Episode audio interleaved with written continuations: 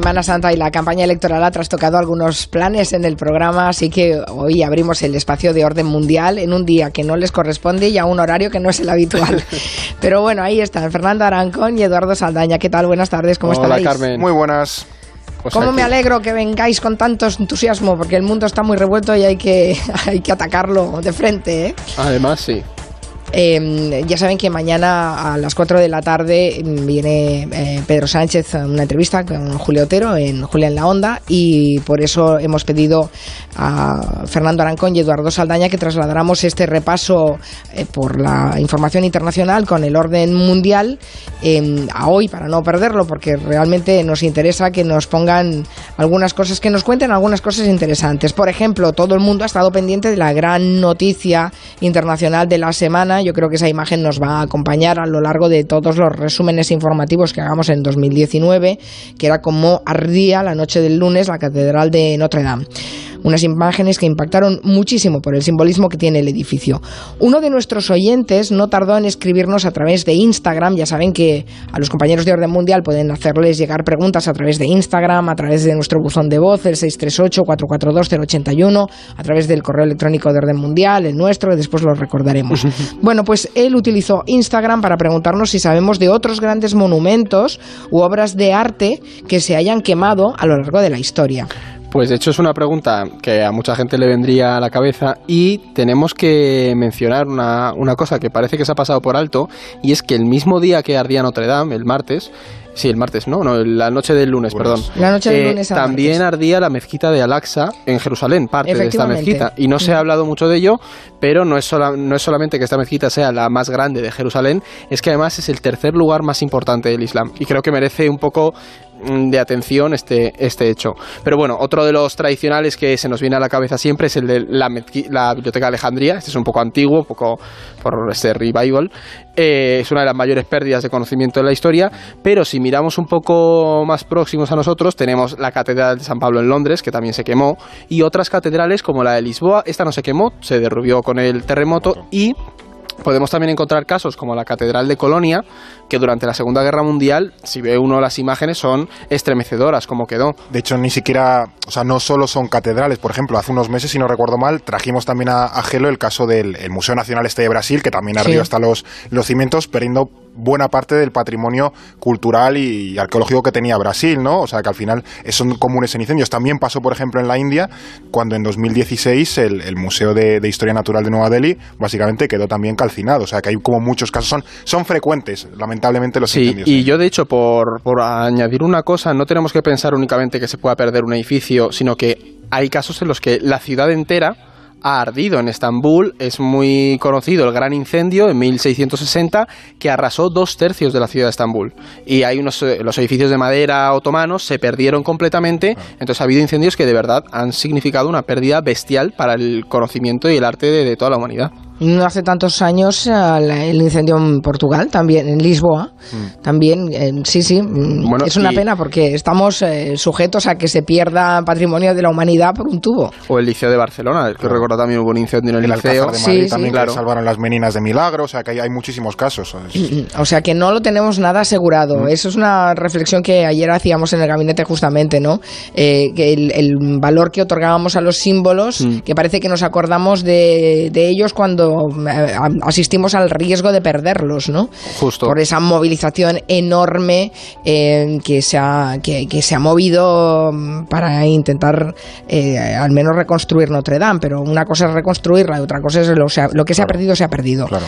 Y en este caso aún se podría reconstruir, pero en, en el caso de los museos, de las bibliotecas, es irrecuperable lo que se pierde. y que Francia es un país con una serie con unos recursos que puede permitirse asumir la reconstrucción de esta de esta catedral, pero tenemos casos como en Siria que han Alepo, por ejemplo, la ciudad antigua de Alepo, Palmira el- y tal, vete tú mercado- a decirle a Siria que, Claro. que rehabilite todo eso, y, bueno, que reconstruya, pero es imposible.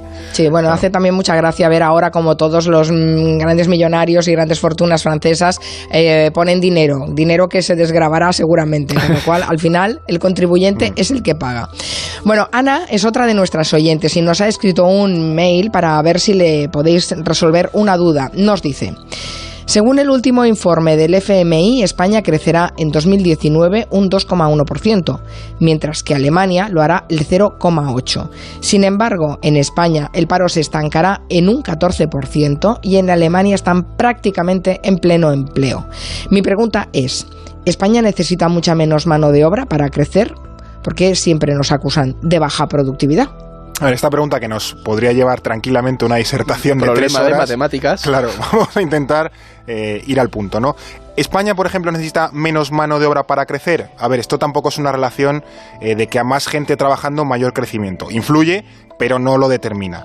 Al final, por ejemplo, la, población, la población activa son recursos humanos que están disponibles en la economía y que al final son mejor o peor utilizados. Cuando una economía crece, pero el paro no baja, significa en muchos casos que en principio los recursos humanos necesarios para hacer funcionar la economía al 100% ya están satisfechos.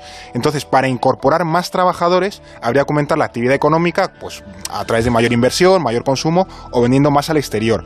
Y esos tres factores dependen mucho del modelo económico. Uno, por ejemplo, con peso industrial, como es tipo Alemania, es más fácil que necesite más recursos humanos que uno que depende, por ejemplo, mucho de la hostelería y muy partido en empresas gigantescas y microempresas, como es el caso de España. Luego, la segunda pregunta, ¿por qué nos acusan siempre de baja productividad? Pues porque es cierto. Em, los datos de la OCDE, si los, si los miramos, Alemania es el país de la OCDE en el que menos horas se trabajan a lo largo del año, que son unas 1.350 mientras que en España estamos eh, trabajando pues un poquito eh, más, en torno a 1.650 aproximadamente, 1.687, por debajo de la media. Pero al final esto no es un debate de que se curre más o menos, no, no, no va por ahí. Eh, aquí hay un dato clave. en España, si cogemos la media europea del valor añadido por la trabajada, todas las comunidades españolas, menos el País Vasco, están por debajo es decir, la economía española rinde muy poquito. Y eso, por ejemplo, va más al, modelo eh, productivo del país que a una cuestión de, que se trabaje mucho más o menos, de salga antes o después. ¿no? O sea, que al final es más economía que el hecho de echar horas o no en la, en la oficina. Vale, sí, porque a veces hay gente que confunde la productividad con estar trabajando muchas horas. Es cierto que en España se trabaja muchas horas, pero no se corresponde con los datos de productividad que tenemos. Otra pregunta, esta un poco más sorprendente, que los, los oyentes preguntan de todo. Eh, a ver si os pillan en alguna de estas. Mm, un oyente pregunta si es tan feo el príncipe de Andorra porque nunca lo han visto y si les podemos explicar quién es esta persona. Pues la verdad es que no sabríamos decir si es feo o no porque, bueno, para gustos los colores. Aunque en el caso de Andorra tendríamos que decir si son feos o no, porque son dos. El principado cuenta con dos copríncipes, ¿vale? Que ejercen ambos como jefes de Estado, ¿vale? Pues, ¿quiénes son estas dos personas? Bueno, el cargo este se reparte entre, entre los dos lados de los Pirineos, entre España y Francia uno es el obispo de la SEO de Urgel, en el caso español, y otro es el presidente de la República Francesa. Sí. Por tanto, sí que hemos visto a Macron. Claro, Macron sabemos cómo es. bastante más conocido que el. El obispo es Enrique Vives y Sicilia, que bueno, pues es un señor. Eh, sí, ya tendrá como 60 años y pues, no sé, tendríamos que sumar a los dos personajes que sería curioso de ver. Bueno, este modelo eh, se remonta desde el siglo XI, creo que está implantado, aunque se reguló en la Constitución de 1993 en Andorra. Y tienen todos, pues su. que tienen que hacer dentro, o sea, tiene todo muy, muy regulado. Pero son dos personas. Exacto, que no hay príncipe en Andorra, aunque hablen del Principado de Andorra, que son copríncipes, porque son dos, y es el obispo de la Seu d'Urgell que está tocando Andorra, y el presidente de la República Francesa. Exactamente. Vamos con el tema central de orden mundial. La saeta, el cantar. Todavía no había sonado esta semana, ¿eh? Ah, yo quería meter un paso de Semana Santa, más le pregunté a mis amigos de Sevilla y bueno, me recomendaron un montón. Grandes éxitos de la Semana Santa Sevilla. Bueno, de hecho la respuesta fue para vírgenes o para cristos. y dije, oh, me estaba metiendo en un berenjenal.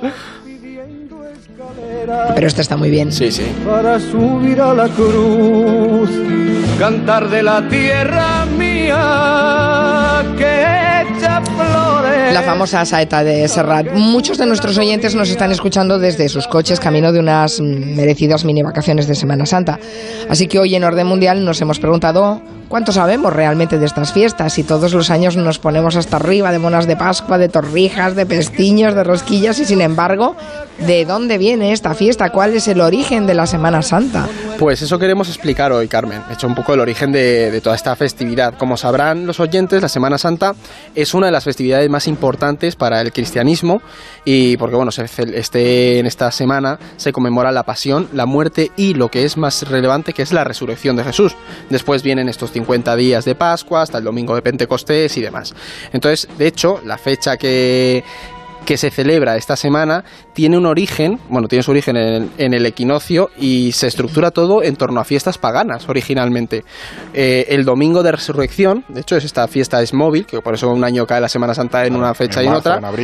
Para que veamos cómo se fija, que me ha llamado mucho la atención, es el primer domingo después de la primera luna llena tras el equinoccio. Entonces, todo esto, ¿de dónde viene? De la tradición eh, pagana en la que la primavera era un punto clave en el calendario. Es decir, esto se remonta a la época romana.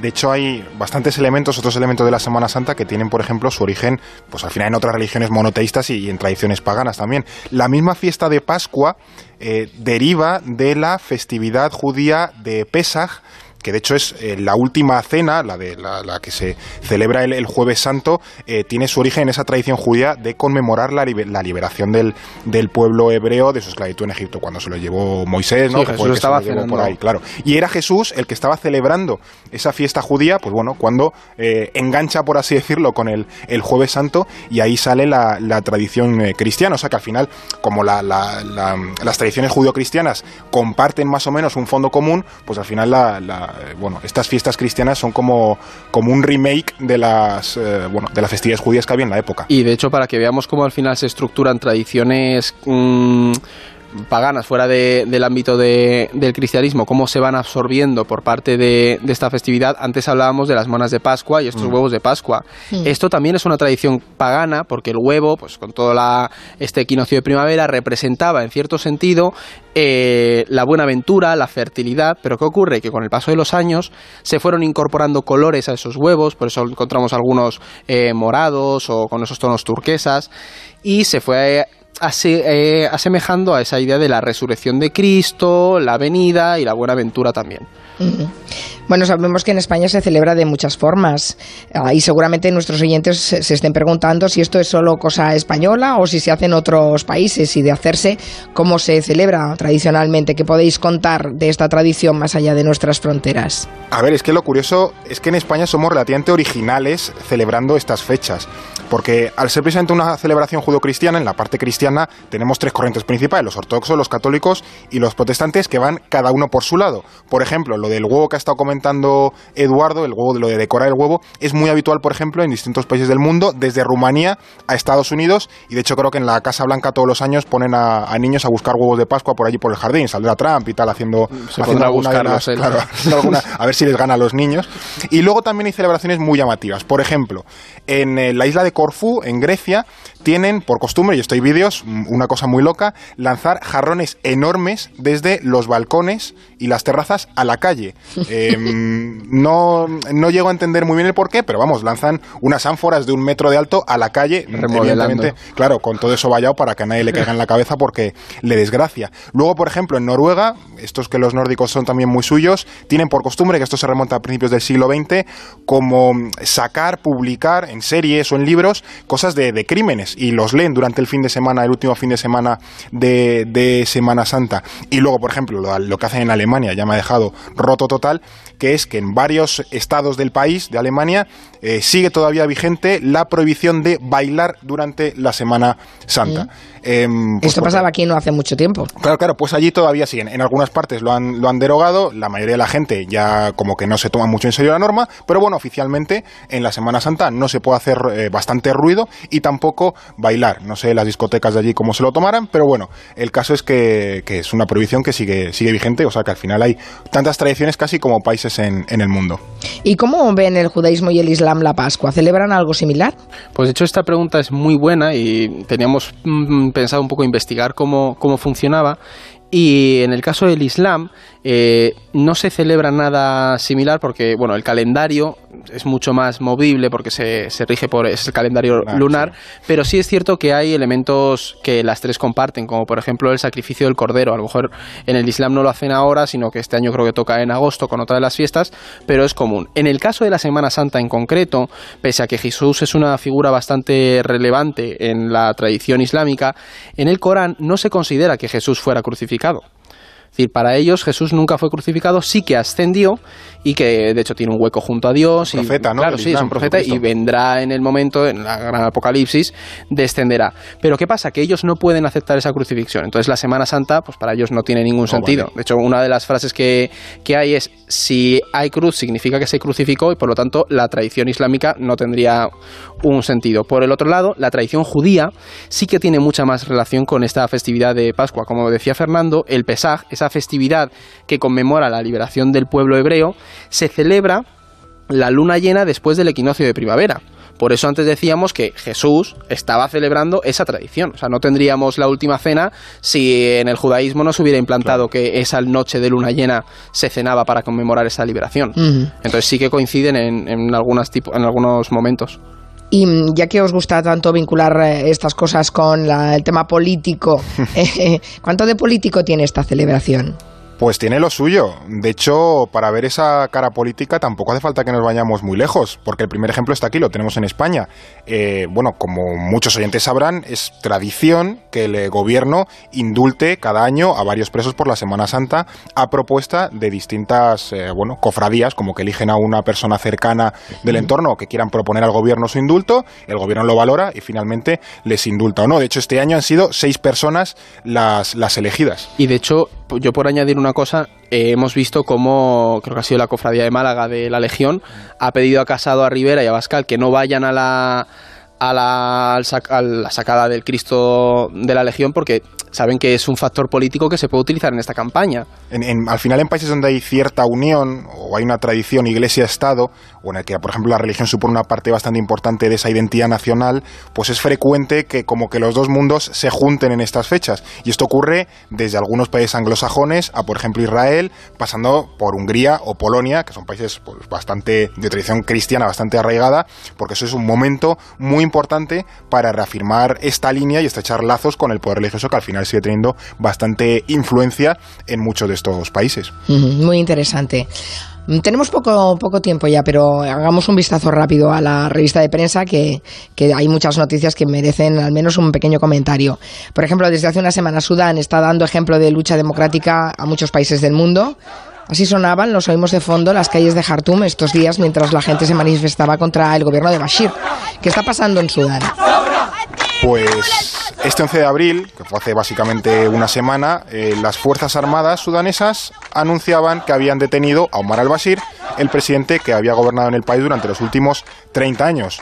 Eh, a ver quién le iba a decir a Bashir que las protestas que salieron hace unos meses, en, en diciembre si no recuerdo mal, por la subida del precio del pan, pues iban a acabar por, por tumbar su, su régimen que está perseguido con acusaciones gravísimas de derechos humanos y hasta eh, perseguido por la Corte Penal Internacional pues, por distintas salvajadas que ha llevado a cabo en el país. Pero este fin de Omar al-Bashir no ha traído el fin de las protestas, la gente sigue saliendo a la calle reclamando el cambio de régimen y la oposición pide que se juzgue, por ejemplo, a todas las personas que han cometido crímenes durante estos años y que haya una transición de un, pues, de un gobierno militar a uno civil, que es al final el que debería haber en un Estado que tiene cierta vocación democrática. De hecho, hasta la Unión Africana se ha sumado a la propuesta y ha pedido a los militares que, que dejen el poder rápido, que ellos no se acomoden demasiado, que si no luego se les, les cuesta más salir de ahí, ¿no? Así Uy, que, sí, les eh, cuesta. Claro, de de hecho, en, eh, vamos, en, En, este- Argelia creo que van a hacer algo, están ahí Claro, de hecho, hacer algo vamos, similar. en- lo, lo paradójico de esto es que en, en cuestión de un mes, dos de las figuras del mundo árabe que parecían inamovibles se han ido a su casa sin pena ni gloria. O sea que, bueno,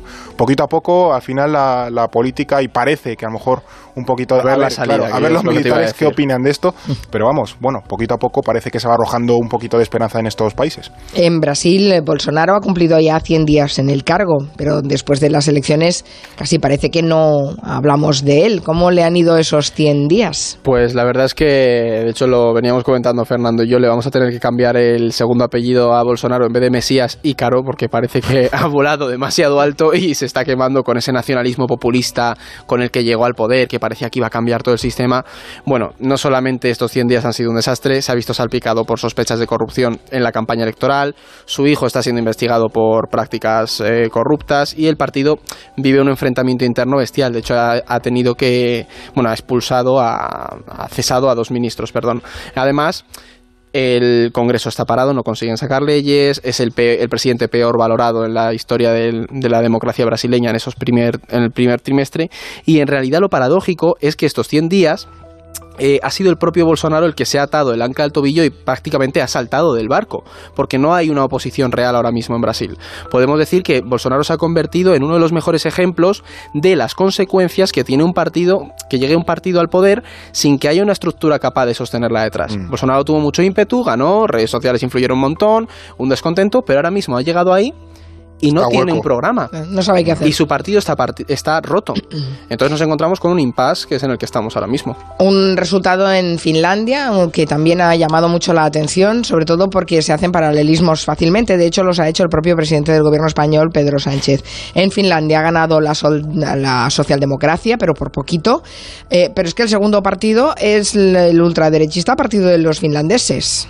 Efectivamente, se podría decir que es una victoria pírrica de los socialdemócratas. De hecho, en Europa, junto con las elecciones españolas de, este abril, estas de Finlandia servían un poco como sonda para ver cómo pintaba el asunto de Caramayo. De hecho, por lo que he estado leyendo, la ultraderecha podía haber empatado a 40 escaños con los socialdemócratas, de no ser porque aproximadamente unos 400 electores se equivocaron de candidato en un distrito, sí, sí, votando por el Partido Comunista, cuando querían votar por el Partido de los Finlandeses, porque al final ellos tienen un sistema un poco raro de números y candidatos, que bueno, que 400 finlandeses hicieron un lío y, eso le ha restado un escaño al, al, a lo, bueno, al partido este de extrema derecha. Así que bueno, también el que se ha pegado la castaña son los de centro y los de centro derecha, por si algún responsable de estrategia nos está escuchando, que bueno, que es una estrategia que ya se ha visto eh, fallida porque este partido estaba en el gobierno y absorbió totalmente a los más centristas.